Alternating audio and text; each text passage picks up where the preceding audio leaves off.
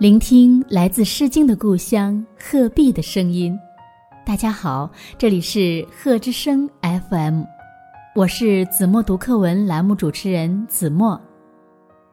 今天我要为大家读的是一年级下册第十课《端午粽》。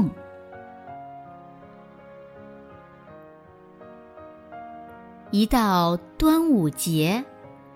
外婆总会煮好一锅粽子，盼着我们回去。粽子是用青青的糯竹叶包的，里面裹着白白的糯米，中间有一颗红红的枣。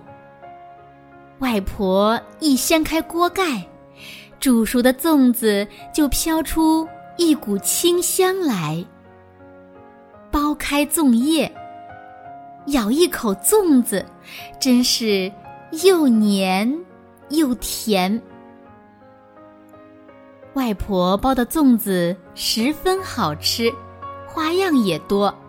除了红枣粽，还有红豆粽和鲜肉粽。我们在外婆家美滋滋的吃了之后。外婆还会装一小篮粽子，要我们带回去，分给邻居吃。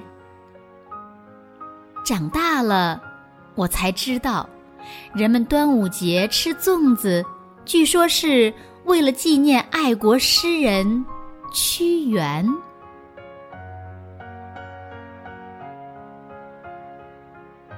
用我的声音温暖你的世界，感谢关注贺之声 FM。